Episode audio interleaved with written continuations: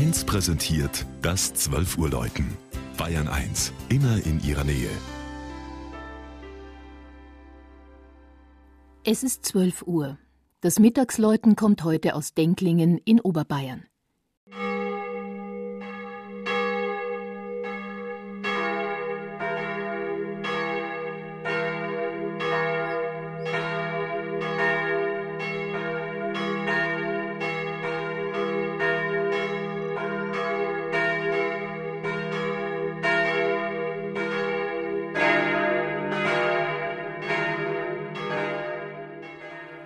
Bei Denklingen kreuzten sich zwei Römerstraßen.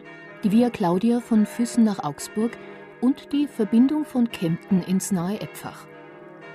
Der Denklinger und Sachsenrieder Forst werden 1059 urkundlich erwähnt. Aber der Ortsname auf Ingen deutet auf eine frühere Gründung um 500. Die Mundart ist schwäbisch, aber seit der Gebietsreform zählt die Gemeinde Denklingen zu Oberbayern. Geblieben ist die Zugehörigkeit zur Diözese Augsburg. Die Bischöfe von Augsburg waren über Jahrhunderte Landesherren und ihnen verdankt das Dorf die stattliche Kirche, die weithin sichtbar als Wahrzeichen über dem südlichen Fuchstal steht. Fünf Glocken klingen im 36 Meter hohen Turm mit dem Satteldach. 1407 errichtet, überdauerte er den Brand von 1668, dem neben dem Kirchenschiff der Pfarrhof, das Wirtshaus, neun Häuser und drei Schmieden zum Opfer fielen. 1765 entstand der jetzige Spät-Rokoko-Bau.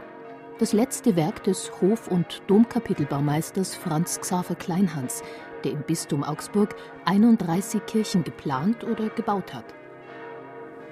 Das große Thema des Innenraums ist der Kampf des Erzengels Michael gegen das Böse.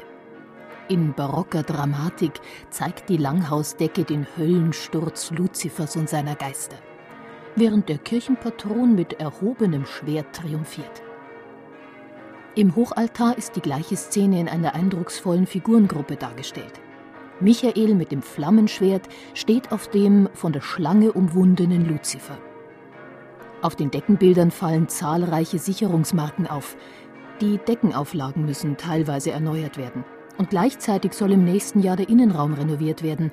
Ein Kraftakt für die Gemeinde, die erst vor zwei Jahren die historische Steinmeier-Orgel mit ihren 1451 Pfeifen restaurieren ließ.